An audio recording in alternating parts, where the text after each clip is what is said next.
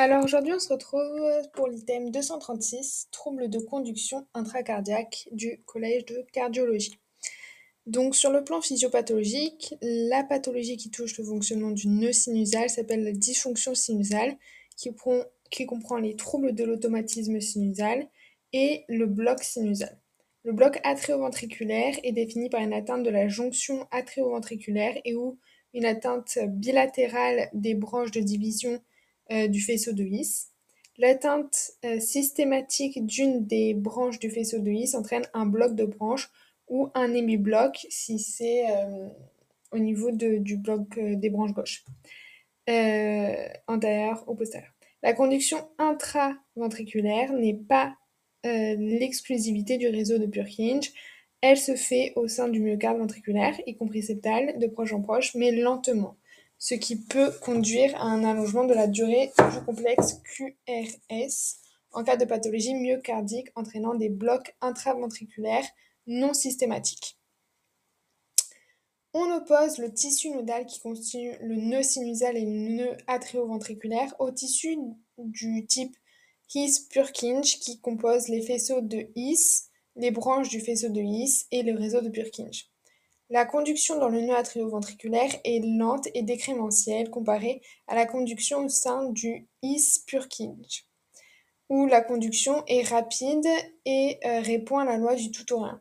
Le nœud sinusal et le nœud atrioventriculaire sont fortement influencés par le système nerveux autonome, contrairement au tissu His-Purkinje. Dans le bloc atrioventriculaire, il faut séparer l'atteinte nodale, supra de l'atteinte du faisceau de His au-delà hissien ou infrahissien pour des raisons de gravité. À noter la réalisation décroissante des fréquences euh, d'échappement des différentes structures.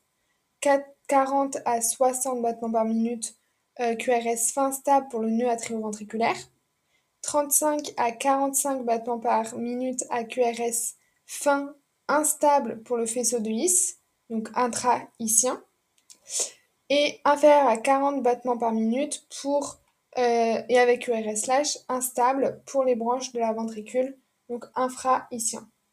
ventriculaire entre 40 et 60 battements par minute, QRS fin plutôt stable. Euh, pour euh, les faisceaux de His, donc atra-hissien, c'est plutôt 35-45, QRS fin mais instable. Et pour tout ce qui est infra-hissien, ce sera inférieur à 40 battements par minute, QRS large et instable faut ainsi bien différencier en termes de gravité les troubles de conduction suprahaïtiens, dysfonction sinusale euh, et bloc nodal, ayant un rythme d'échappement plus stable et des fréquences plus élevées euh, de, des troubles de conduction issiens ou infrahaïtiens et un rythme d'échappement instable de fréquences plus basses. Au sein de l'oreillette, il n'existe pas de structure de conduction bien définie, mais plutôt des voies de conduction préférentielles. Euh, faisceau internodal antérieur, moyen et postérieur. Le faisceau de Bachmann, né du tissu internodal antérieur euh, de l'oreillette droite pour dépolariser l'oreillette gauche à travers le septum interatrial. Dysfonction sinusale.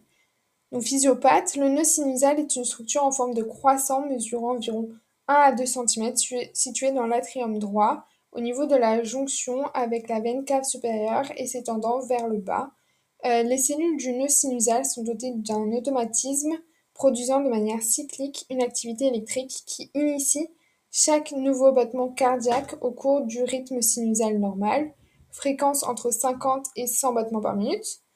On euh, la considère comme le pacemaker naturel du cœur. L'activité électrique du nœud sinusal n'est pas enregistrée euh, par le CG de surface car de trop faible amplitude.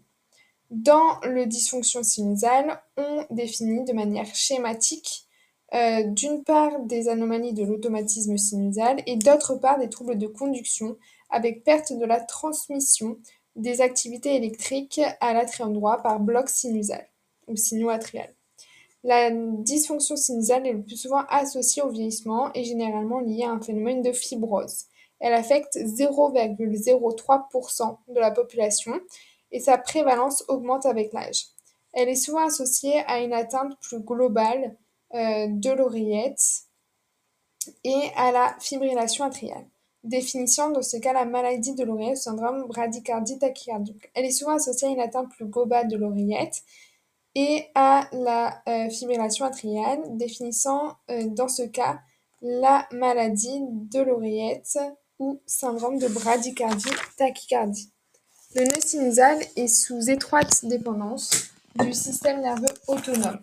Le système sympathique augmente la fréquence de l'automatisme alors que le système parasympathique diminue euh, l'automatisme. la dysfonction sinusale peut être parfois uniquement de mécanisme vagal. Le nœud sinusal est vascularisé par une branche de l'artère coronaire droite euh, ou de l'artère circonflexe. La dysfonction sinusale peut faire suite à la prise d'un médicament bradycardisant. En cas de dysfonction sinusale permanente ou avec pause prolongée, un rythme d'échappement peut éclore du nœud atrioventriculaire, donc on a vu à peu près entre 40 et 60 battements par minute. Aspect clinique, présentation clinique et symptômes. La dysfonction sinusale peut rester latente et asymptomatique pendant de nombreuses années, s'accompagner de signes cliniques liés à la baisse du débit sanguin cérébral occasionnée par la réduction de la perfusion cérébrale en cas de bradycardie, euh, donc inférieure à 40 battements par minute, ou euh, de pause supérieure à 3 euh, secondes. On peut avoir des lipotymies, des syncopes, des malaises, des syncopes à l'emporte-pièce, Adam Stock, donc sans prodrome, ou syndrome plus trompeur comme un pseudo-vertige. Ça peut s'accompagner également de signes liés à la réduction du débit cardiaque, comme réduction de la capacité à l'effort, dyspnée d'effort, asthénie chronique, angor ou insuffisance cardiaque. Donc ça peut, les dysfonctions sinusales peuvent être révélées par des palpitations ou des embolies artérielles si euh, elle est associée à une fibrillation atriale dans le cadre de la maladie rythmique atriale. Maladie rythmique atriale, en fait, on va avoir des tachycardies atriales par fibrillation atriale et on va avoir une dysfonction sinusale avec tout ce qui va être euh, du coup une bradycardie sinusale ou des troubles du rythme, etc. Être parfois révélée chez l'octogénaire par une détérioration des fonctions cognitives. Étiologie on distingue les dysfonctions sinusales intrinsèques résultant d'un dysfonctionnement organique de la fonction du nœud sinusal, le plus souvent permanent, et les causes extrinsèques, le plus souvent réversibles. Donc les causes intrinsèques, ça peut être donc l'âge, le vieillissement, une maladie coronaire chronique et aiguë, ischémie, infarctus, peuvent altérer du coup le nœud sinusal, cardiomyopathie ou myocardite, cardiopathie congénitale, tumeur cardiaque, les maladies infiltratives du myocarde comme sarcoïdose, amylose, hémochromatose ou systémique comme les connectivites. Ça peut être post-chirurgical, on peut avoir des dysfonctions sinusales par chirurgie valvulaire, cure de, de communication interatriale, transplantation des troubles de conduction héréditaires, certaines cardiomyopathies ou euh, dystrophie neuromusculaire héréditaire. Les causes extrinsèques, donc ça peut être prise médicamenteuse, de bêta-bloquants, inhibiteurs calciques bradycardisants, de l'amiodarone ou autres antiarythmiques, ivabradine, ivabradine digitalique, euh, clonidine, etc. Euh, antiarythmique que je connais, on va avoir amiodarone, plécaïnide et euh, verapamil, diltiazem, inhibiteur calcique, bradycardisan. Euh, diltiazem, verapamil. Ivabradine, c'est diminution spécifique de la fréquence cardiaque, notamment dans l'angor stable en troisième intention. Et avant, on avait on avait aussi, on a, en on a le nicorandil. Nico, Origine vagale, donc cause extrinsèque, prise de médicaments. Origine vagale avec hypertonie vagale de l'athlète. Réflexe vagal, hypersensibilité sino-carotidienne. Atteinte du système nerveux central, hypertension intracarnienne, syndrome méningé. Troubles hydroélectriques, percalémie, donc tout ce qui est hydroélectrique peuvent connaître des dysfonctions euh, sinusales, hypoxie, hypercapnie ou acidose sévère, syndrome d'apnée du sommeil et hypothermie, hypothyroïdie, ictère rétentionnelle sévère. Le diagnostic ECG, bradycardie, euh, bradycardie d'éveil inférieure à 50 battements par minute ou de nuit inférieure à 40 battements par minute, mise en évidence de pause. euh, sinusale supérieure à 3 secondes, mise en évidence d'une non-accélération lors de l'effort, mise en évidence d'un bloc sino-atrial euh, de stade 2 ou 3, euh, et mise en évidence d'un syndrome bradycardie-tachycardie en pause ou post-réductionnel. Donc, constatation d'une bradycardie inappropriée en situation d'éveil, inférieur à 50 battements par minute et inférieur à 40 battements par minute la nuit chez l'adulte. Mise en évidence d'une absence d'accélération de la fréquence cardiaque à l'effort. On parle d'incompétence chronotrope, mise en évidence d'une absence d'accélération de la fréquence cardiaque à l'effort. On parle d'incompétence chronotrope. Mise en évidence de post-sinusale sans onde P lisible, considérée comme pathologique au-delà de 3 secondes. Mise en évidence d'un bloc sino-atrial de type 2 ou 3e degré, syndrome, syndrome bradycardie ou post-post-réductionnel, et pause sinusale symptomatique supérieure à 3 secondes induite par le massage sino-carotidien, hypersensibilité sino-carotidienne ou TIL test.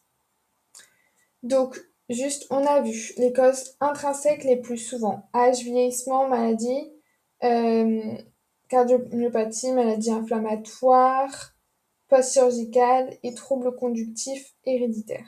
Pour les causes extrinsèques, médicaments, vagales, tout, ce qui va être sympathique, euh, les causes de modification, euh, de, euh, les modifications intrinsèques, donc l'hypercalémie, etc., termes du système nerveux central, les troubles hydroélectriques, l'hypoxie, l'hypothermie, l'hypothyroïdie. Et donc, pour le diagnostic ECG, inférieur à 50 battements par minute, euh, non, non euh, incompétence à l'effort, donc impétence chronotrope. Incompétence chronotrope ou insuffisance chronotrope, c'est incompétence à l'effort. Euh, tout ce qui va être les postes supérieurs à 3 secondes, les blocs sinusoatriales, les tachycardies, bradycardies, syndrome de maladie sinusale. Et aussi quand on va avoir euh, le, la pause de supérieur à 3 secondes quand on appuie euh, sino-carotidien. Donc c'est syndrome vagal. Alors, pause ou arrêt sinusal. Il s'agit soit d'une anomalie de l'automatisme sinusal, soit d'un bloc euh, sinoatrial de type 3. C'est-à-dire que euh, le nœud atrial, euh, il y a un bloc, donc il ne s'est pas transmis à l'oreillette. Euh, on visualise une pause cardiaque sans onde P visible, asystolie, qui s'interrompt euh, par une activité atriale différente des ondes P sinusales ou par un complexe QRS jonctionnel non précédé d'ondes P. Le bloc sinusal, donc on a les types 1 qui est non visible, c'est quand euh, non visible à l'ECG parce que c'est quand on a un ralentissement de la conduction qui va du, donc du nœud sinusal jusqu'à l'oreillette. Le type de euh, premier degré, ça va être euh, quand on va avoir en fait de façon paroxystique euh, comme ça une non-transmission de l'onde P. Et donc on va avoir une sorte de une pause dans notre ECG qui est non, non proportionnelle à un multiple d'un intervalle RR alors que dans euh, la BSA2 de deuxième degré, donc bloc sino-atrial de deuxième degré, on va avoir en fait des euh, pauses euh, d'onde P, donc l'onde P n'est pas transmise, mais ces pauses dans le CG vont être proportionnelles à un double, à un multiple de l'intervalle RR. Et dans le BSA de troisième degré, il n'y a aucune transmission. Euh, donc on a euh, un rythme qui vient en fait euh, ah du nœud atrioventriculaire. Alors, BSA du premier degré est défini par un allongement du temps de conduction entre le nœud sinusal et l'oreillette et n'a pas de traduction ECG. Le BSA de deuxième degré se manifeste par un bloc intermittent de la conduction entre le nœud sinusal et l'oreillette, dans le BSA du deuxième degré de type 1, qu'on appelle aussi le, Wen le Wenckebach sino-atrial. Les ondes B se succèdent et sont irrégulières jusqu'à la survenue d'une pause sinusale de durée inférieure au double du cycle sinusal le plus court.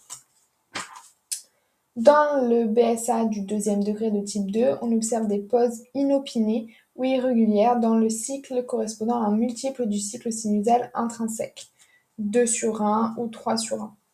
Dans le BSA du troisième degré, consiste à une bradycardie à euh, échappement jonctionnel, QRS fin, sans activité atriale sinusale visible, activité atriale rétrograde parfois visible.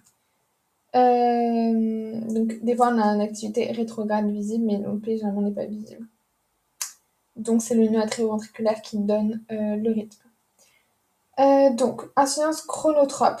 Il s'agit d'une incapacité à accélérer suffisamment la fréquence sinusale spontanée lors de l'effort. On considère en général comme valeur seuil pathologique une fréquence cardiale maximale inférieure à 80% de la fréquence maximale théorique.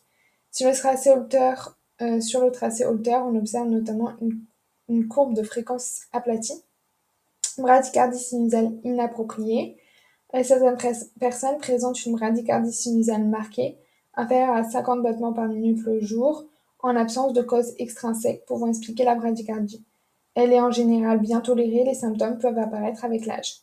Maladie rythmique de l'oreillette, on différencie le syndrome bradycardie tachycardie qui correspond à la coexistence chez un, patient de dysfonction sinusale et de troubles du rythme atrial, type fibrillation atriale, des pauses post-réductionnelles qui correspondent à des pauses sinusales à l'arrêt euh, du trouble du rythme atrial en rapport avec une sidération du nœud sinusal. Donc les pauses post-réductionnelles, c'est en fait par exemple, on avait une fibrillation atriale, on a, euh, on choqué, et donc on a une pause post-réductionnelle. Euh, forme clinique, donc dysfonction sinusale dégénérative liée à l'âge. Souvent, il s'agit des patients qui reçoivent de multiples médicaments. Il faut identifier la prise d'éventuels bradycardisants, bêta-bloquants surtout. Attention au collier, parce que des fois, on a des bêta-bloquants collier. Et euh, se méfier chez les sujets âgés de signes trompeurs, chute à répétition, déclin cognitif.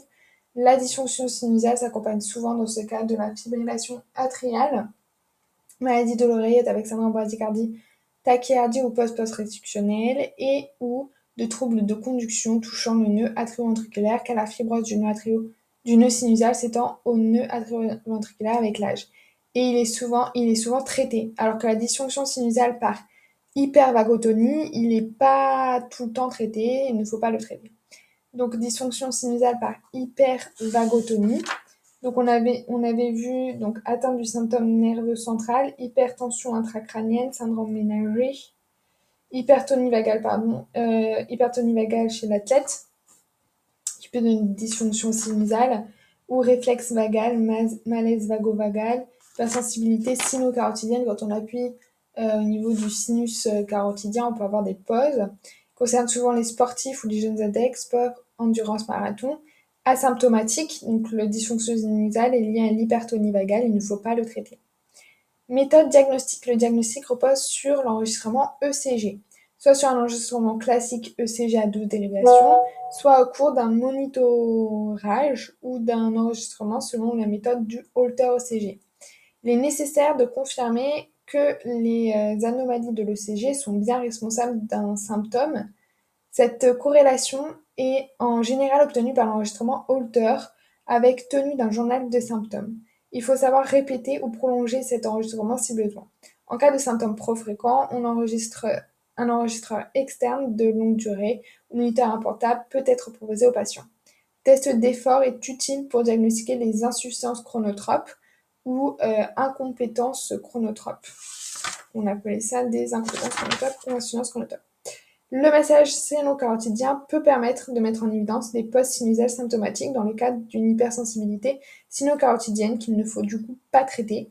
Si un mécanisme vagal est suspecté, le test d'inclinaison, le type test, peut mettre en évidence des post-sinusales ou des blocs sino-atriels d'origine vagale.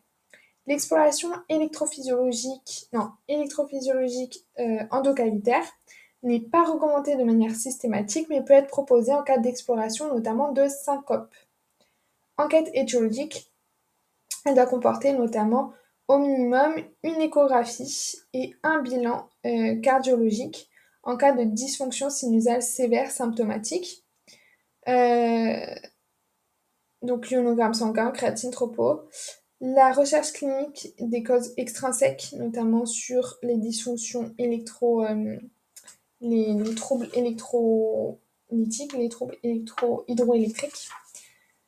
les autres examens sont réalisés à signe d'appel. Degré d'urgence de la prise en charge, il dépend du degré de trouble conductif et des symptômes. Le bloc sinusoatrial du troisième degré et les syncopes avec dysfonction sinusale à l'ECG nécessitent notamment une hospitalisation en urgence. Les autres causes peuvent être plus souvent gérées de manière différée en ambulatoire. Donc les BSA de troisième degré et les syncopes avec dysfonction sinusale à l'ECG euh, nécessite une hospitalisation en urgence. Bloc atrioventriculaire. Donc là, on est passé à un autre stade. C'est quand on a un bloc euh, entre l'oreillette et le ventricule. Physiopathologie et mécanisme. Le nœud atrioventriculaire est situé dans l'atrium droit, en avant et en haut de l'ostium du sinus coronarien. Euh, le faisceau de His est le seul communication entre l'atrium et le ventricule et chemine dans le nœud, dans le septum membraneux, sous la racine de l'aorte. Les cellules nodales ont une conduction décrémentielle lente dépendante du euh, courant entrant de calcium. Cela s'exprime par ce qu'on appelle le phénomène de Winkenbach, euh, qui voit s'allonger progressivement la conduction dans le nœud atrioventriculaire quand on stimule l'oreillette à une fréquence croissante jusqu'à atteindre notamment la période réfractaire du nœud atrioventriculaire. Les cellules de His-Purkinje sont le siège d'une conduction rapide qui s'effectue selon la loi du tout ou rien. Le nœud atrioventriculaire est aussi sous étroite dépendance du système nerveux autonome, contrairement au His-Purkinje. Le système sympathique augmente la vitesse de conduction dans le nœud atrioventriculaire et le système parasympathique la diminue. Le nœud atrioventriculaire est vascularisé euh, le plus souvent par une branche de l'artère coronaire droite qui naît de la croix des sillons. Les faisceaux de Hich et ses branches sont vascularisés, mais la première branche septale de l'interventriculaire antérieur par l'artère du nœud atrioventriculaire. En cas de bloc atrioventriculaire complet, donc BAV complet, la tolérance et le pronostic dépendent surtout euh, des propriétés des foyers de suppléance, échappement. Plus ce foyer est bas situé, plus il est lent et instable. En cas de BAV complet du siège nodal, le rythme d'échappement sont nodo-icien haut, assurant une fréquence stable entre 40 et 60 battements par minute. En cas de BAV infranodal, c'est-à-dire dans le faisceau de His ou infraïcien, le rythme d'échappement est instable et plus lent, 15 à 40 battements par minute, pouvant être la source d'asystolie plus ou moins longue, euh, ce qui fait la gravité de cette localisation. Les BAV sont le plus souvent liés au vieillissement et sont fréquents chez les sujets âgés considère la prévalence de 4 euh, sur 10 000 dans la population adulte, prévalence qui augmente avec l'âge. Aspect clinique, présentation clinique. Les BAV peuvent être totalement asymptomatiques, c'est le BAV de premier degré, avec allongement du PR, et de la plupart des BAV du deuxième degré, s'accompagnant de signes cliniques liés à la baisse du débit sanguin cérébral en cas de bradycardie ou de pause, donc hypothymie, syncope, à l'emporte-pièce ou symptômes plus trompeurs comme les pseudo-vertiges accompagné de signes liés à la réduction du débit cardiaque, réduction de la capacité à l'effort, dyspnée chronique, encore insuffisance cardiaque en cas de BAV chronique avec bradycardie permanente. Euh, ou plus rarement, notamment de BAV du premier degré avec PR très long. Se manifeste à l'effort uniquement dans le cas de BAV fréquence dépendante. Habituellement, le siège intra- ou infra-icien se manifeste par dyspnée, engorge ou bloquépnée d'effort être révélé chez l'octogénaire par une détérioration des fonctions cognitives. Être révélé ou s'accompagner de fibrillation ventriculaire consécutive à une torsade de pointe favorisée par la bradycardie et allongement de l'intervalle QT. Donc là, on peut voir un ECG avec un exemple de torsade de pointe chez un patient avec un BAV complet. Dans ce cas, la torsade de pointe est favorisée par l'allongement de l'intervalle QT et euh, la bradycardie induite par le BAV3. Euh, le traitement consiste à l'accélération de euh, la fréquence cardiaque par isoprénaline et ou stimulation cardiaque. Donc, étiologie des BAV, de, très nombreuses affections peuvent être responsables de BAV. La cause la plus fréquente, c'est le sujet âgé, la cause générative liée au vieillissement.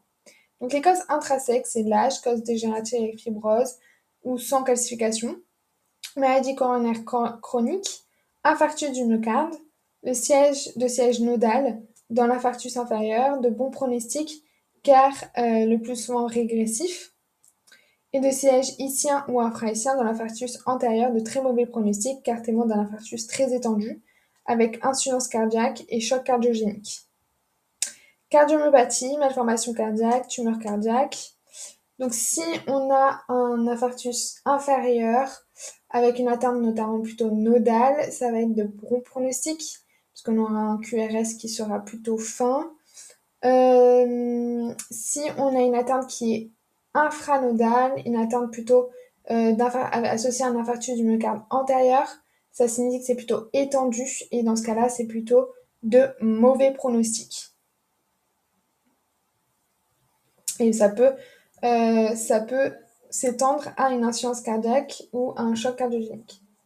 Maladie infiltrative ou du myocarde, sarcoïdose, amylose, hémochromatose ou systématique cognitive. Post-chirurgicale, chirurgie valvulaire ou TAVI, des cardiopathies congénitales, myomectomie septale. On peut retrouver également des traumatismes suite à un cathétérisme ou une ablation par radiofréquence, troubles conductifs héréditaires, certaines cardiomyopathies ou maladies neuromusculaires héréditaires, euh, post-radiothérapie, ou infectieuses, endocardite bactérienne, abcès de l'anneau, myocardite de la maladie de Lyme, myocardite virale, rétrécissement aortique calcifié dégénératif et BAV congénital. On peut avoir également des causes extrinsèques, prise de médicaments, bêta-bloquants, inhibiteurs calciques, bradycardisants, amiodarone, euh, qui est un antiarythmique ou autre antiarythmique, digitalique, comme la digoxine, euh, ça peut être une cause extrinsèque, hypertonie vagale de l'athlète ou réflexe vagal, malaise vasovagal ou trouble hydroélectrique, hypercalémie notamment, qui peut provoquer euh, donc des BAV.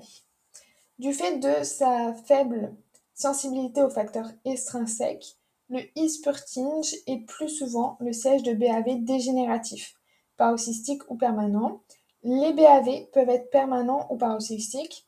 Une cause aiguë réversible doit être recherchée, en particulier ischémique, métabolique, infectieuse ou inflammatoire ou médicamenteuse. Le diagnostic se fait par l'ECG. Il faut préciser le type de bloc, 1, 2 ou 3e degré, son caractère paroxystique ou permanent, son caractère congénital ou acquis, et surtout son siège nodal ou infranodal. Le diagnostic est toujours électrocardiographique soit sur un enregistrement classique ECG 12 dérivation, soit au cours d'un monitorage ou d'un enregistrement de Holter ECG, soit au cours euh, d'une exploration électrophysiologique endocavitaire. Les blocs nodaux souvent, euh, sont souvent responsables de BAV du premier degré ou de BAV euh, du deuxième degré de type Mobitz 1 ou de BAV complet à échappement nodoïcien stable à QRS fin euh, à 40-60 battements par minute. Ils sont améliorés par l'atropine, l'isoprénaline et l'effort et ils sont aggravés par le massage sino-carotidien. Les blocs dans le faisceau de His ou infrahissien euh, surviennent, donc intrahissien ou infrahissien, surviennent au préalable sur des blocs de branches et sont responsables de BAV du deuxième degré de type Mobitz 2 ou de BAV de troisième degré à échappement infranodal. Lorsqu'ils sont complets, il y a un risque de décès par asystolie et torsade de pointe. Le rythme d'échappement est inconstant, instable et lent, inférieur à 35-40 battements par minute. Ils sont améliorés par le massage sino-carotidien et l'isoprénaline et aggravés par l'atropine et l'effort. La morphologie du complexe QRS ne permet pas toujours à elle seule d'évaluer euh, le siège du bloc, mais une durée des QRS inférieure à 120 euh, millisecondes est très en faveur d'un bloc nodal et les BAV intra-iciens sont rares, mais constituent un piège classique car les QRS sont en général fins. Le caractère des ECG sont les suivants. BAV au premier degré, on a un allongement euh, de l'intervalle PR supérieur à 200 ml, 200 millisecondes. Le BAV de deuxième degré de type Mobitz 1 ou Luciani Wenkebach, on a un allongement progressif de PR jusqu'à l'observation d'une seule onde P bloquée suivie d'une onde P conduite avec un intervalle PR plus court. Parfois associé à un BAV donc 2.1. En règle, euh, le siège nodal est le plus souvent AQ... Règle, euh, c'est de siège nodal et le plus souvent AQRS fin inférieur à 120 euh, millisecondes. Donc on a un allongement de l'onde euh, de l'intervalle PR dans le BAV de premier degré Mobitz, de deuxième degré de Mobitz 1. Et puis euh, allongement, allongement, puis boum, euh, plus de, de transmission. Et après, hop, on a une retransmission de, de, de l'onde P. BAV du deuxième degré de type Mobitz 2. On n'a pas d'allongement ni euh, de raccourcissement de l'intervalle PR. C'est une survenue inopinée d'une seule onde P bloquée.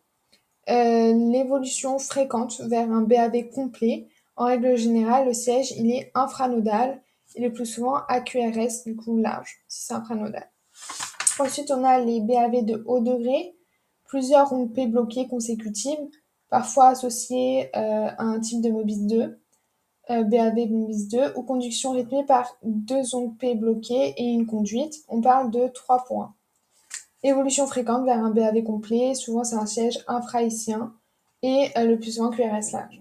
BAV de deuxième degré de type 2.1, donc c'est inclassable entre deuxième degré Mobis 1 ou Mobis 2. Deux ondes P pour un QRS largeur des QRS, donc c'est un élément d'orientation pour le siège. QRS large au niveau du infrahaïtien, QRS, fin plutôt au niveau nodal.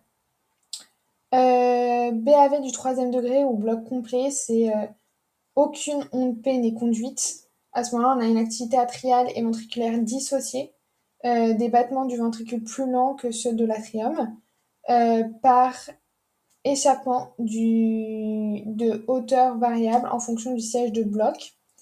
Euh, siège du bloc orienté vers la durée bah, le siège du bloc orienté par la durée du QRS et la fréquence de l'échappement. Intervalle susceptible de s'allonger à risque de décéder par une torsade de pointe. BAV complet et fibrillation flotteur atriale, bradycardie au lieu de tachycardie usuelle de la fibrillation atriale. Euh, rythme régulier au lieu de irrégulier lié à la euh, fibrillation atriale. QRS de durée variable en fonction du siège du bloc. Euh, donc les différentes particularités, ça va être en fait dans le BAV de premier degré, on va avoir un allongement de PR. il est généralement nodal, exceptionnellement il est intra-icien. Donc les QRS seront fins et euh, sauf si on a un bloc de broche associé. Et on aura euh, ce qu'on appelle une bonne réaction à l'effort, l'atropine, l'isoprénaline, et une mauvaise réaction au massage sino-carotidien. On aura une fréquence d'à peu près 40-60 battements par minute. Pour le BAV de deuxième degré de, de type Mobitz 1, on un allongement de PR supérieur à, 200 millisecondes.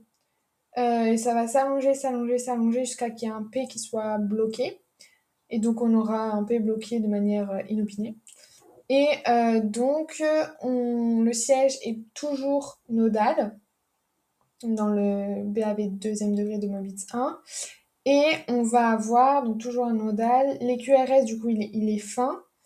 Et on a une fréquence à près de 40-60 battements par minute. Et ça tolère bien l'effort, l'atropine et l'isoprénaline, mais pas trop euh, les massages sino-carotidiens. Euh, symptômes plus ou moins. alors que dans le BAV de type 1, on n'a pas de symptômes, sauf si euh, PR très long. Pour les BAV de type 2 et euh, MOBITS 2, on va avoir euh, des... l'intervalle PR qui est totalement normal. On a un QRS qui est plus large parce qu'il est généralement euh, infra-icien. Euh, ou infra-icien. Donc on a un QRS qui est euh, fin si c'est intra-icien ou le plus souvent c'est large puisque c'est infra-icien. On a plus ou moins des symptômes et surtout le rythme d'échappement c'est inférieur à 35-40 battements par minute. Et euh, c'est généralement donc bien toléré pour tout ce qui va être euh, atropine et massage sino-carotidien, mais ça. Non, isoprénaline et massage sino-carotidien, mais ça va mal tolérer tout ce qui va être effort et. Euh, effort et euh, atropine. Ça va être aggravé par l'effort et l'atropine. Pour le BAV deuxième degré de type 2 sur 2, on a vu que c'était en fait un coup ça ça, le P passait, un coup ne passait pas, ou deux y passaient, deux et un y passait pas. Euh, et le troisième degré, c'est rien qui passe. Donc les QRS, ils sont larges, témoins d'une atrioventriculaire, ou sinon, euh, euh, non, ils sont fins si ça vient d'une nodale, ou ils sont larges si c'est infra-icien. et voilà. Quelques formes cliniques typiques, les BAV dégénératifs du sujet âgé. Il s'agit de la forme clinique la plus fréquente. Chez le sujet âgé, les symptômes euh, peuvent être atypiques, activité réduite, bas débit cérébral. Il faut toujours évoquer une cause diatrogène, possible médicament. Euh, la largeur du QRS donne souvent le siège du bloc. Euh, BAV complet sur infarctus, s'il est observé dans 2 à 5% des cas, de manière plus fréquente dans les infarctus du myocarde inférieur que dans les infarctus du myocarde antérieur heureusement parce qu'ils sont meilleurs pronostics pour les infarctus du myocarde euh, inférieur où le siège est plutôt nodal et alors que c'est infranodal pour euh, tout ce qui va être infarctus antérieur, preuve de l'étendue de l'infarctus et mauvais pronostic. Dans les infarctus inférieurs, son siège est en règle générale nodal dans plus de 90% des cas. Il se de manière progressive, souvent précédé d'un BAD de premier, puis du deuxième degré de QRS fin, parfois asymptomatique. Au stade de BAV de troisième degré, l'échappement est le plus souvent à QRS fin. Le mécanisme peut être vagal quand il survient de manière précoce ou être lié à l'ischémie. Il est alors le témoin d'une atteinte de l'artère euh, du nœud atrioventriculaire, plutôt de bon pronostic en soi, bien qu'associé à une surmortalité car associé à des dégâts myocardiques souvent étendus et à un âge plus avancé. Le bloc est parfois favorisé par les bêta-bloquants ou la reperfusion. Le BAV fait contre-indiquer les bêta-bloquants en aigu. Le BAV fait donc le bloc est parfois favorisé par les bêta-bloquants bradycardisants. Non, le bêta-bloquant qui sont inotropes négatifs ou la reperfusion. Le BAV fait contre-indiquer les bêta-bloquants en aigu. En règle générale régressif, il répond, bah oui, puisque contre-indication au bêta-bloquant, ça va être bloc atrioventriculaire de type 3 et de type 2 et répond bien à l'atropine et peut parfois nécessiter une stimulation temporaire s'il est mal toléré. L'isoprénaline étant contre-indiquée dans le contexte d'infarctus du myocarde aigu. Et oui, l'isoprénaline est contre-indiquée en cas de euh, du myocarde aigu. Euh, s'il est non régressif à J5, il faut discuter euh, de la pose d'un stimulateur. Le BAV survenant dans le contexte d'infarctus du myocarde antérieur sont beaucoup plus rares et de siège infranodal. Ils témoignent le plus souvent d'un infarctus du myocarde étendu. Ils surviennent brutalement, souvent précédés par un bloc de branches. Ils sont associés à une importante mortalité liée à l'étendue de la nécrose. Une stimulation temporaire est le plus souvent nécessaire, isoprénaline étant contre-indiquée dans le contexte d'infarctus du myocarde aigu. Il et il nécessite plus fréquemment une stimulation définitive en cas de non-régression. BAV congénital, il représente 3 à 5% des BAV et touche plus les femmes, les filles, 60% Il concerne une naissance sur 20 000 Il est le plus souvent de cause immunologique liée au passage transplacentaire d'anticorps maternels anti-RO-SSA chez une mère atteinte du lupus érythémateux ou d'un syndrome de Gujeau-Strauben. Il s'agit parfois d'un bloc atrioventriculaire de cause génétique. Euh, ce peut être un diagnostic de bradycardie fœtale ou néonatale. Chez le BAV, chez les patients en fibrillation atriale permanente, on parle dans ce cas de bradyarythmie, à ne pas confondre avec la maladie rythmique atriale qui associe fibrillation atriale le plus souvent paroxystique et dysfonction sinusale. Il s'agit d'un tableau de fibrillation atriale permanente lente avec des postes pathologiques supérieurs à 3 secondes ou avec un rythme lent régulier, euh, BAV du troisième degré ou irrégulier, BAV de second degré. Euh, évaluation et prise en charge. Le contexte clinique du diagnostic est celui d'une bradycardie en situation d'éveil ou celui de l'évaluation d'une lipotynie ou d'une syncope. Si le bloc est permanent, le CG suffit au diagnostic. Les bradycardies à risque vital nécessitant une hospitalisation sont les BAV de troisième degré, les BAV de deuxième degré MOBIS 2 et les BAV de haut degré, le bloc alternant, ainsi que les syncopes ou troubles de conduction à l'ECG. Les autres cas peuvent être le plus souvent gérés de manière différée en ambulatoire. La méthode de référence de l'enregistrement Holter pour les blocs nodaux et l'étude endocavitaire pour les blocs infra-issiens ou issiens. En cas de suspicion de BAV paroxystique, le siège infranodal dans le cadre du bilan d'une syncope ou euh, présence de troubles conductifs intraventriculaires, bloc de branche ou bloc euh, bifasciculaire sur l'ECG, il faut proposer une EEP endocavitaire pour mesurer l'intervalle euh, ventriculaire. L'intervalle ischien ventriculaire, donc HV supérieur ou égal à 70 millisecondes, est considéré comme pathologique signant une atteinte infra Les blocs intra-ischiens se manifestent par un intervalle ischien dédoublé. Ischien 1, ischien 2 est beaucoup plus rare.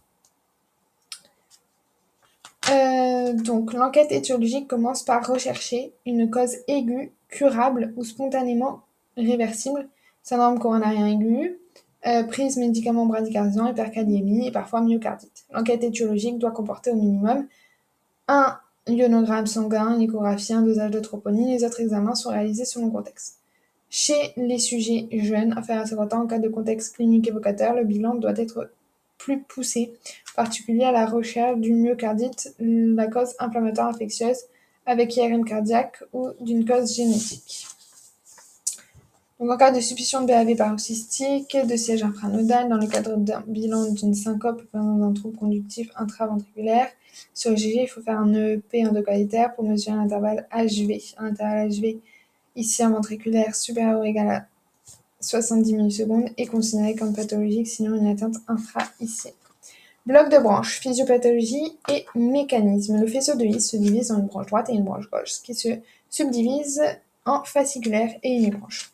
Antérieure fine et postérieure épaisse. Les branches sont plus sensibles aux effets du système sont peu sensibles aux euh, effets du système nerveux autonome. Elles se ramifient en réseau de Purkinje et euh, ont les mêmes natures histologiques que lui. Les cellules sont peu sensibles à l'ischémie euh, et sont quasiment dépourvues d'activité mécanique. Dans le bloc de branche, on observe un ralentissement une interruption de la conduction dans une branche. Aspect clinique. Présentation clinique donc de ces blocs de branche. Un bloc de branche est toujours asymptomatique s'il est isolé. Donc un, bloc de, euh, un bloc de branche est toujours asymptomatique s'il est isolé. Un bloc de branche est découvert euh, et de découvert soit fortuite par un ECG pratiqué lors d'une visite de contrôle, soit au cours de suivi d'une maladie cardiovasculaire. Accompagné de l'hypothymie des syncopes, il prend une valeur de gravité immédiate pour deux raisons. Il peut signer la présence euh, d'une cardiomyopathie, c'est surtout vrai pour le bloc de branche gauche, ou suggérer un BAV paroxystique comme cause de symptômes. Donc le bloc de branche droit, il peut être soit, soit enfin, isolé, peut-être bénin, ou, euh, euh, soit bénin, soit malin, alors que le bloc de branche gauche, il est toujours, euh, associé à une maladie, n'est jamais bénin. Donc, le, mais les deux peuvent être asymptomatiques. Mais il y en a un, il peut être bénin, l'autre, il peut pas être bénin. Le bloc de branche droit, isolé, peut être bénin et considéré comme une variante de la normale, qu'il soit complet ou incomplet, mais peut parfois témoigner d'une cardiopathie sous-jacente et particulière du ventricule droit. Le bloc de branche droit est quasiment systématiquement observé dans la plupart des cardiopathies congénitales touchant le ventricule droit et surtout dans les pathologies pulmonaires avec retentissement cardiaque, hypertrophie pulmonaire, séquelles d'embolie pulmonaire, etc. donc, est considéré comme une variante de la normale, qui soit complet ou incomplet, mais peut parfois témoigner d'une cardiopathie sous-jacente particulière. Le bloc de branche gauche n'est jamais considéré comme bénin, il est soit dégénératif, soit associé à une cardiopathie. Au cours d'un syndrome coronarien aigu, on peut observer l'apparition de blocs de branche droit ou gauche. Au cours de l'infarctus antérieur, l'apparition d'un bloc de branche gauche est le témoin d'une atteinte intrahésienne de mauvais pronostic car associée à des lésions très étendues, avec insuffisance cardiaque ou choc cardiogénique. Les autres causes sont identiques à celles des BAV. Les causes électrolytiques sont dominées par l'hypercalémie. Les médicaments, donc, les autres causes sont identiques à celles des BAV. Les causes électrolytiques sont dominées par l'hypercalémie. Les médicaments qui bloquent le courant du sodium, comme les antiarythmiques de classe 1, flécainide, ou les antihypertenseurs ou les antidépresseurs tricycliques peuvent causer des blocs de branches et des BAV. Donc BAV, euh, allongement du QRS et notamment dans l'hypercalémie. Donc bloc de branche et BAV. Diagnostic ECG. Donc euh, il faut préciser le type de bloc. Incomplet pour une QRS inférieure à 120 millisecondes. Dans ce cas, il, y a peu de valeurs sémiologiques ou cliniques. Complet si la durée des QRS dépasse 120 millisecondes. Précisez ensuite s'il est, euh, de branche droite, QRS positif en V1, négatif en V6, ou de branche gauche, QRS négatif en V1 ou euh, positif en V6, ou bifasciculaire ou trifasciculaire. Il faut d'abord vérifier que le rythme est sinusal euh, à fréquence normale. Euh, cependant, un bloc de branche peut être associé à une tachycardie supraventriculaire, fibrillation ventriculaire. Le caractère ECG sont les suivants. Donc les blocs de branche droit complets, il faut s'imaginer en fait notre cœur, euh, le ventricule droit, le ventricule gauche, on va bloquer le ventricule droit complet, donc l'électricité va venir du ventricule gauche et va diffuser vers le ventricule droit. Donc, on aura V1 euh, qui sera positif, avec un QRS positif avec un aspect de RSR, puisque R c'est le nom qui est positif. Donc S, R, non, RSR'. On va avoir un QRS, s'il est complet, on aura un QRS qui, sera super à 120 millisecondes et euh, un aspect normal. Et donc, du coup, euh, on va du ventricule gauche vers le ventricule droit on va s'éloigner de V6 et donc V6 sera négatif avec un aspect euh, QRS avec ondes euh, traînantes et le plus souvent arrondies. AVR a un aspect QR puisque euh, on va vers la gauche. Donc AVR. Ok. Négatif. Présentation clinique donc de ces blocs de branches. Un bloc de branche est toujours asymptomatique s'il est isolé. Donc un, bloc de, euh, un bloc de branche est toujours asymptomatique s'il est isolé. Un bloc de branche est découvert euh, et de découvert soit fortuite par un ECG pratiqué lors d'une visite de contrôle, soit au cours de suivi d'une maladie cardiovasculaire. Accompagné de l'hypothymie des syncopes, il prend une valeur de gravité immédiate pour deux raisons. Il peut signer la présence euh, d'une cardiopathie, c'est surtout vrai pour le bloc de branche gauche, ou suggérer un BAV paroxystique comme cause de symptômes. Donc le bloc de branche droit, il peut être soit, soit enfin, isolé, peut-être bénin, ou, euh, euh, soit bénin, soit malin, alors que le bloc de branche gauche, il est toujours euh, associé à une maladie, n'est jamais bénin. Donc, mais les deux peuvent être asymptomatiques. Mais il y en a un, il peut être bénin, l'autre, il peut pas être bénin. Le bloc de branche droit, isolé, peut être bénin et considéré comme une variante de la normale, qu'il soit complet ou incomplet, mais peut parfois témoigner d'une cardiopathie sous-jacente et particulière du ventricule droit. Le bloc de branche droit est quasiment systématiquement observé dans la plupart des cardiopathies congénitales touchant le ventricule droit et surtout dans les pathologies pulmonaires avec retentissement cardiaque, hypertrophie pulmonaire, séquelles d'embolie pulmonaire, etc. Euh, donc, est considéré comme une variante de la normale, qui soit complet ou incomplet, mais peut parfois témoigner d'une cardiopathie souterraine particulière.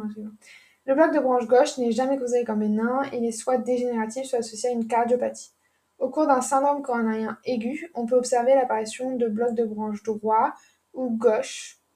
Au cours de l'infarctus antérieur, l'apparition d'un bloc de branche gauche est le témoin d'une atteinte intra de mauvais pronostics car associée à des lésions très étendues, avec insuffisance cardiaque ou choc cardiogénique. Les autres causes sont identiques à celles des BAV. Les causes électrolytiques sont dominées par l'hypercalémie. Les médicaments, les autres causes sont identiques à celles des BAV. Les causes électrolytiques sont dominées par l'hypercalémie. Les médicaments qui bloquent le courant du sodium, comme les antiarythmiques de classe 1, flécainide, ou les antihypertenseurs ou les antidépresseurs tricycliques, peuvent causer des blocs de branches et des BAV. Donc BAV, euh, allongement du QRS et notamment dans l'hypercalémie donc bloc de branche et BAV. Diagnostic ECG.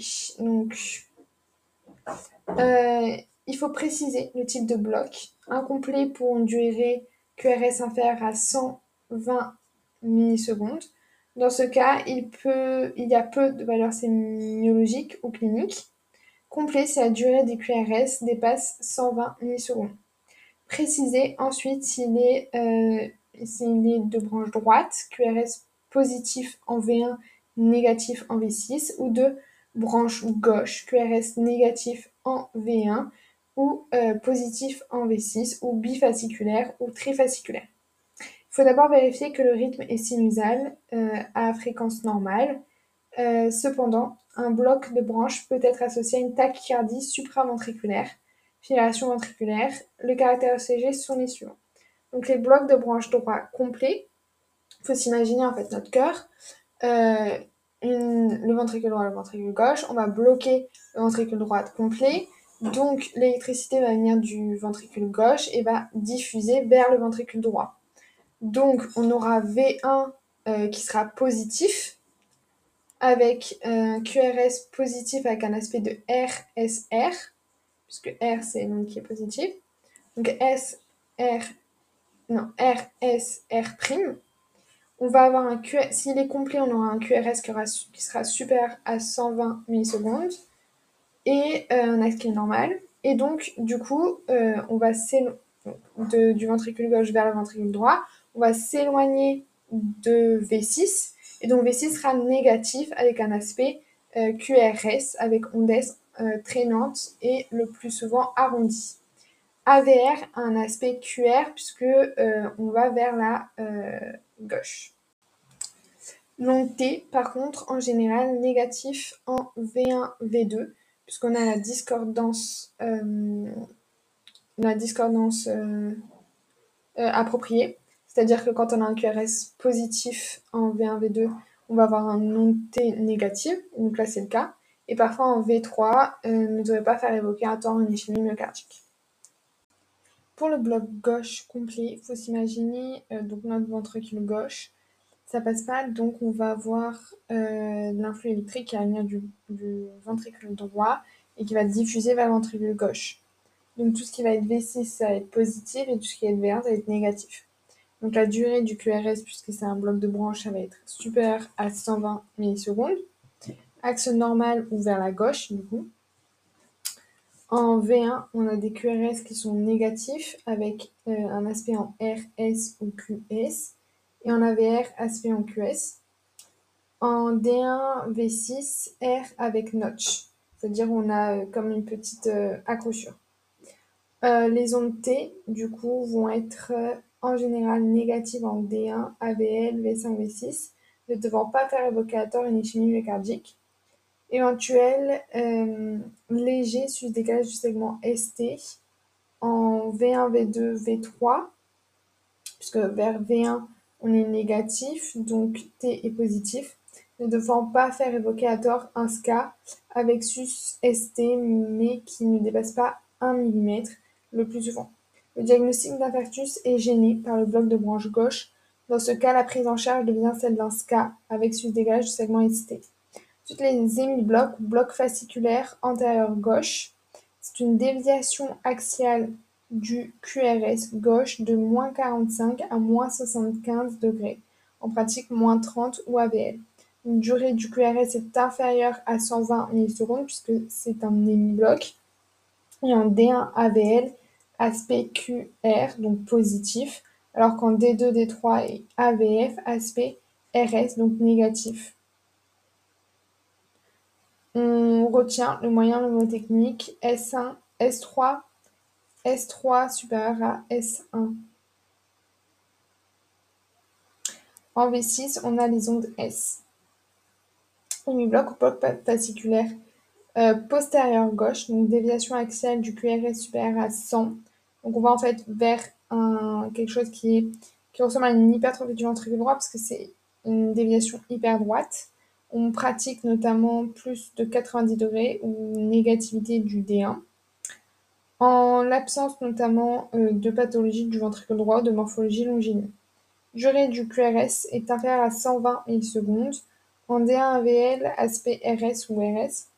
Et en D2, D3 et AF, aspect QR, donc positif, on retient le mnémotechnique S1Q3, c'est-à-dire notamment onde S en D1 et onde Q en D3. Qu'on retrouve aussi dans l'embolie pulmonaire, c'est quand on a vraiment un cœur pulmonaire et euh, aussi une sorte d'hypertrophie ventriculaire droite. Bloc bifasculaire, donc c'est bloc de branche droit plus hémibloc antérieur gauche, bloc de branche droit plus hémibloc euh, postérieur gauche. Quelques formes cliniques typiques bloc bifasculaire avec perte de connaissance. Le plus souvent, il s'agit d'une association d'un bloc de branche droit et d'un hémibloc antérieur, plus rarement postérieur gauche. Il peut y avoir notamment un bloc atrioventriculaire du premier degré associé. Il faut rechercher une cardiopathie sous-jacente et réaliser en cas de symptômes ou de certaines pathologies une étude endocavitaire pour mesurer les conductions infraiciennes qui peuvent conduire, si elles sont pathologiques, intervalle euh, ventriculaire inférieur à 70 millisecondes, à la mise en place d'un stimulateur cardiaque. Les blocs de branche de l'infarctus antérieur. Un bloc de branche est observé dans 10% des cas à type de bloc uni, bi ou trifasciculaire, soit préexistant, soit acquis pendant l'infarctus. Ce dernier cas évoque une nécrose septale étendue, avec risque de survenue brutale d'un bloc atrioventriculaire complet et asystolie ou d'un trouble du rythme ventriculaire associé. Bloc alternant, c'est une association successive de blocs de branche droit complet et blocs de branche gauche complet, une alternance d'hémiblocs antérieur gauche et d'hémiblocs postérieur gauche sur fond de blocs de, euh, de, bloc de branche droit complet. C'est un bloc trifasciculaire et un équivalent du donc un bloc trifasciculaire complet est équivalent d'un bloc atrioventriculaire complet de troisième degré paroxysite de siège infrahaïtien donc grave. Évaluation et prise en charge, la constatation d'un bloc de branche gauche doit faire rechercher une hypertension artérielle méconnue, une cardiopathie sous-jacente. À défaut, c'est un bloc dégénératif. Il faut rechercher une pathologie pulmonaire ou du ventricule droit, en cas de bloc de branche droit, il faut réaliser notamment une échographie cardiaque à la recherche notamment d'une cardiopathie éventuellement complétée par d'autres investigations selon les points d'appel cliniques. Euh, en dehors des, de symptômes particulièrement aigus, douleurs thoraciques, syncope ou malaise, euh, Disney, les explorations pourront se faire de manière non urgente. La constatation isolée d'un bloc de branche droit chez un patient jeune asymptomatique de l'examen clinique est normale peut être considérée comme une variante de la normale. En cas, donc ça c'est le cas pour les blocs de branche droit, mais pas pour les blocs de branche gauche. En cas de syncope de surcardiopathie, un bloc de branche isolé euh, ne peut à lui seul être tenu comme une indication fiable que, alors, en cas de syncope sur cardiopathie, un bloc de branche isolé ne peut à lui seul être tenu comme une indication fiable que la perte de connaissance est due à un bloc atrioventriculaire euh, paroxystique. Euh, en l'absence de documentation. Donc il faut aussi évoquer la possibilité d'une tachycardie ventriculaire en l'absence de documentation du BAV de deuxième ou de troisième degré. La prise en charge du patient au bloc de branche et perte de connaissance nécessite le plus souvent une euh, étude électrophysiologique endocavitaire. Thérapeutique et suivi du patient, situation d'urgence et signes de gravité. Il faut évaluer la tolérance de la bradycardie en évaluant la tolérance hémodynamique. La mauvaise tolérance peut se traduire par une lipothymie ou une syncope, un angor, une insuffisance cardiaque, des signes de choc avec hypotension artérielle, une oligorie ou des signes euh, neurologiques. La prise en charge dépend bien sûr du type de trouble conductif, euh, du contexte clinique et de la tolérance. Une bradycardie à risque vital nécessitant une hospitalisation urgente sont des BAV3 ou BAV2 MOBIS 2, des BAV de haut degré, euh, le bloc alternant, les BSA du troisième degré, les syncopes avec troubles de conduction de l'ECG. Une bradycardie avec BAV complet est toujours plus grave qu'une bradycardie par dysfonction sinusale en raison d'un risque plus élevé de torsade de pointe et d'asystolie. Dans les cas, dans les autres cas de figure, la prise en charge peut le plus souvent être différée en ambulatoire. La prise en charge immédiate d'une bradycardie mal tolérée impose une, thérapeutique euh, visant à restaurer une fréquence ventriculaire adaptée. Dans ces cas, il s'agit notamment d'une urgence vitale imposant le transfert en unité de soins intensifs cardiologiques, patient sous scope ECG surveillance paramètres vitaux. On doit toujours traiter notamment la cause si elle existe, en particulier on recherche des causes ischémiques, infarctus du myocarde, la prise de médicaments bradycardisants et une hypercalémie. Il faut rechercher des infarctus du myocarde aigus en recherchant notamment un suivi dégage ST sur le CG, une douleur thoracique et un dosage de troponine. En cas de bloc de branche gauche ou de BAV avec échappement QRS large, le CG est non informatif pour le diagnostic de l'infarctus du myocarde et une coronarographie urgente et à discuter en cas de suspicion clinique. Il faut toujours rechercher une hypercalémie qui euh, peut donner des troubles conductifs euh, à tous les étages, surtout dans le contexte à risque, euh, insuffisance rénale connue, prise de médicaments, hypercalémie. Hypercalémie, ça va provoquer notamment une onde Qui est négative, des QRS qui sont normaux, un PR qui est allongé. Et on va avoir notamment tout ce qui va être les euh, tachyardies ventriculaires. Mais l'hypercalémie, c'est surtout dans tout ce qui va être extrasystole, euh, extrasystole, extrasystole, tachycardie euh, dysfonction sinusale. Alors que tout ce qui va être hypocalémie, ça va être plutôt ah, il me semble qu'il y a dysfonction mais ça va être plutôt euh, BAV, torsade de pointe, TV, FV. Euh, il faut aussi, donc on peut euh, retrouver des ondes T amples et pointues sur le CG pour l'hypercalémie.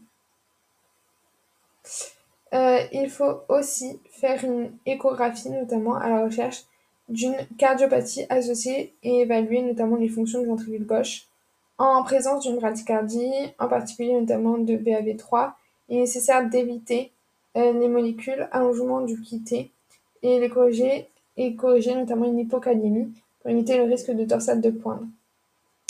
Il faut se tenir prêt à devoir engager une réanimation cardio-respiratoire et à poser notamment une sonde d'entraînement percutané en cas d'échec des médicaments ou de stimulation thoracique ou en cas de survenue de troubles du rythme ventriculaire.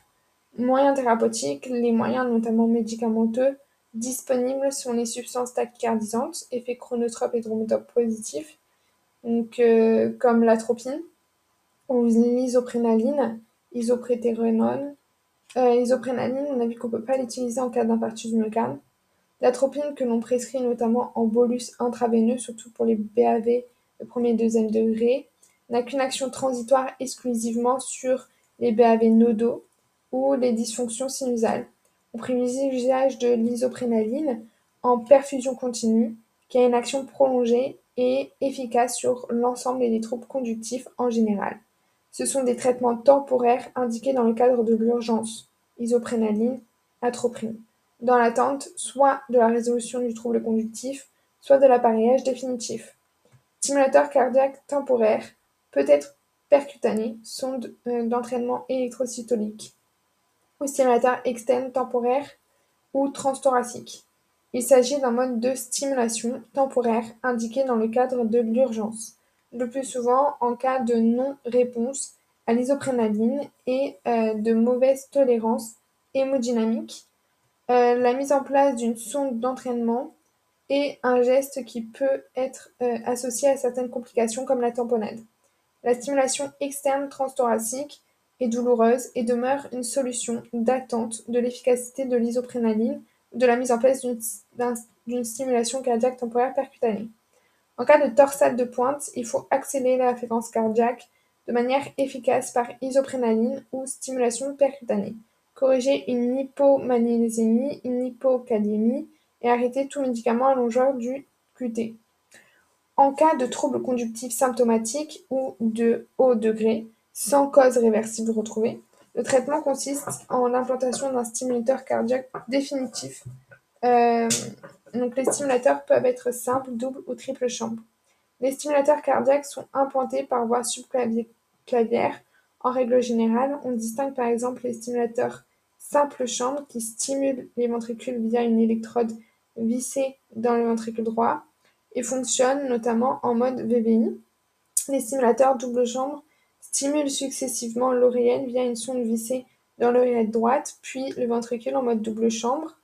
Il existe aussi des stimulateurs biventriculaires qui stimulent simultanément le ventricule droit et le ventricule gauche via une sonde supplémentaire introduite dans une branche veineuse latérale gauche du sinus coronaire.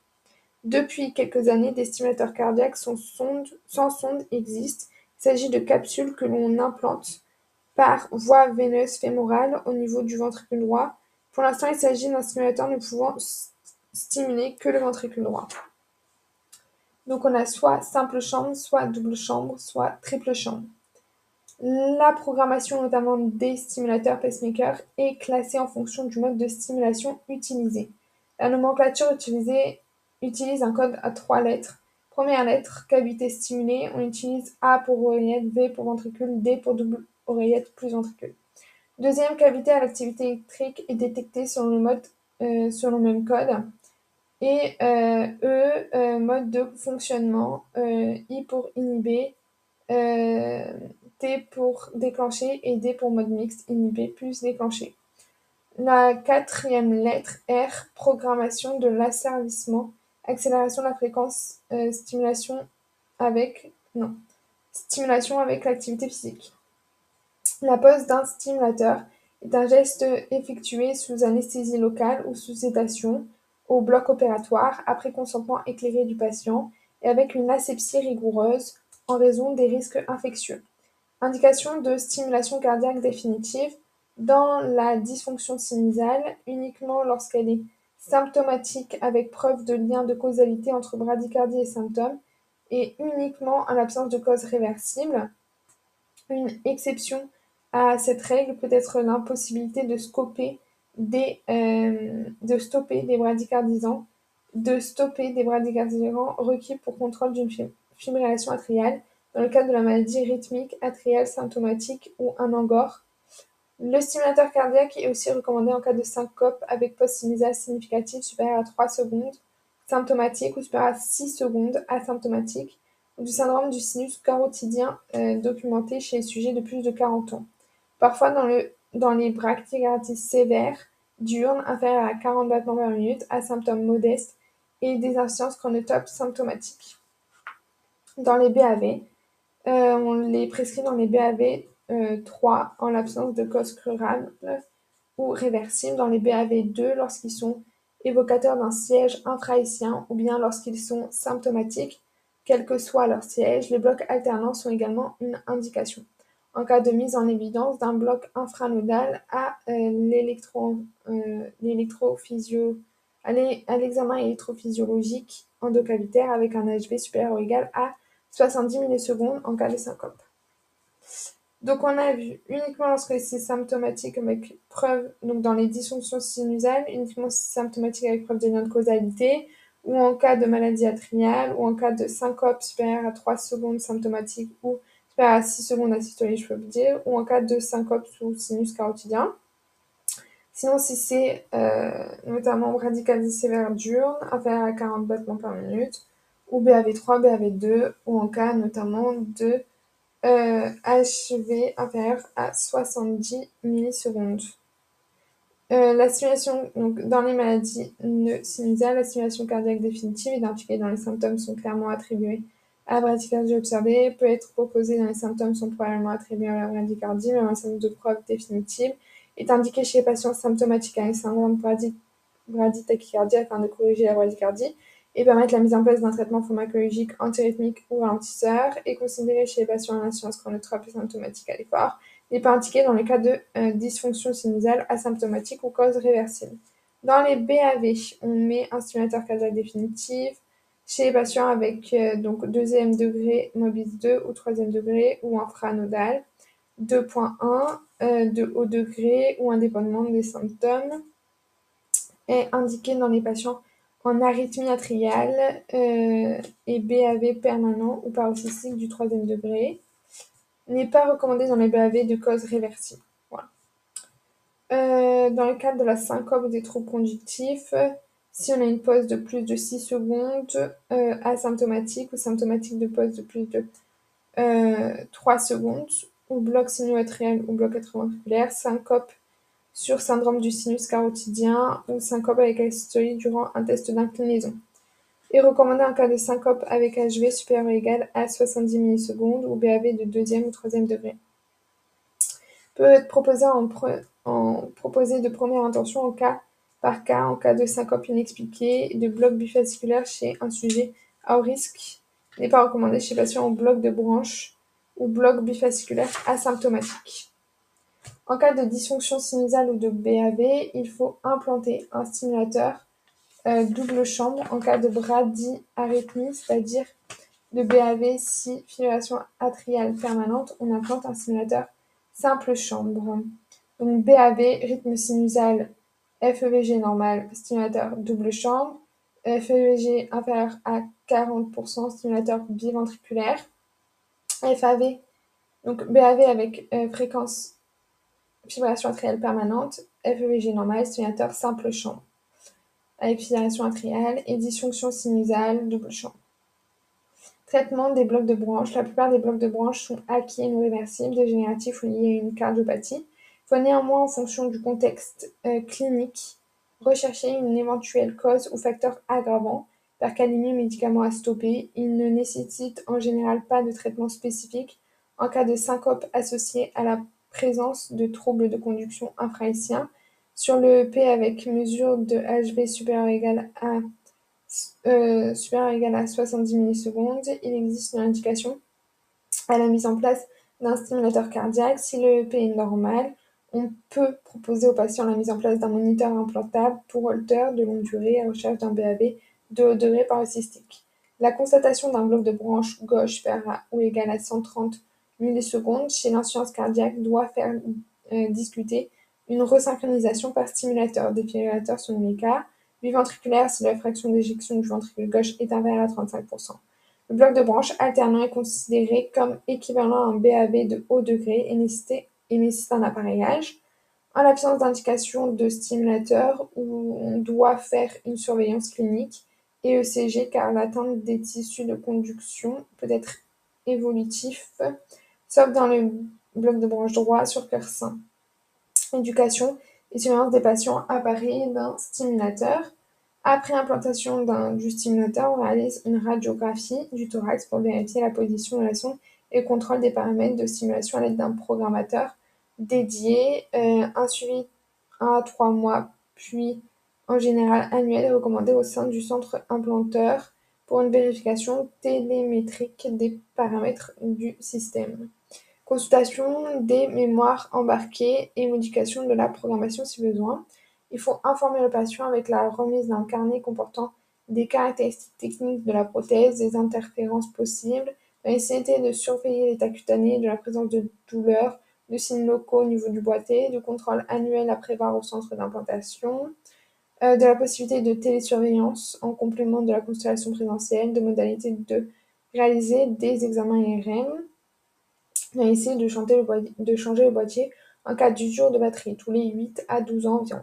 Les contre-indications absolues de l'IRM est en cours de disparition car euh, la plupart des dispositifs récents euh, sont compatibles avec une technique sous réserve de réglage particulier de prothèses en mode IRM. Télémédecine. Des dispositifs de télésurveillance de prothèses cardiaques électroniques implantables peuvent être installés à domicile afin de transmettre automatiquement les éléments pertinents relatifs au fonctionnement du dispositif à l'équipe médicale dont relève le patient. Cette technologie évite des déplacements inutiles et permet de réagir plus rapidement en cas de dysfonctionnement ou de troubles du rythme. Ce dispositif de télémédecine permet de programmer des téléconsultations de suivi et surtout de recevoir des téléalertes en cas de dysfonctionnement ou d'événements rythmiques enregistrés. Dans tous les cas, tous les dispositifs récents sont aujourd'hui équipés de la possibilité de télétransmettre, de télétransmission étant manuelle par le patient ou automatique en cas de télésuivi programmé ou alerté. Notion indispensable et inacceptable, ne pas oublier le CG quand on a euh, des troubles de conduction intracardiaque. Pour les blocs de branche, ne pas s'attarder sur le bloc incomplet de faible valeur clinique, considérer le bloc, les blocs complets. Association fréquente la dysfonction sinusale à fibrillation atriale dans le cadre de la maladie de l'oreillette. Et c'est terminé pour cet item 236.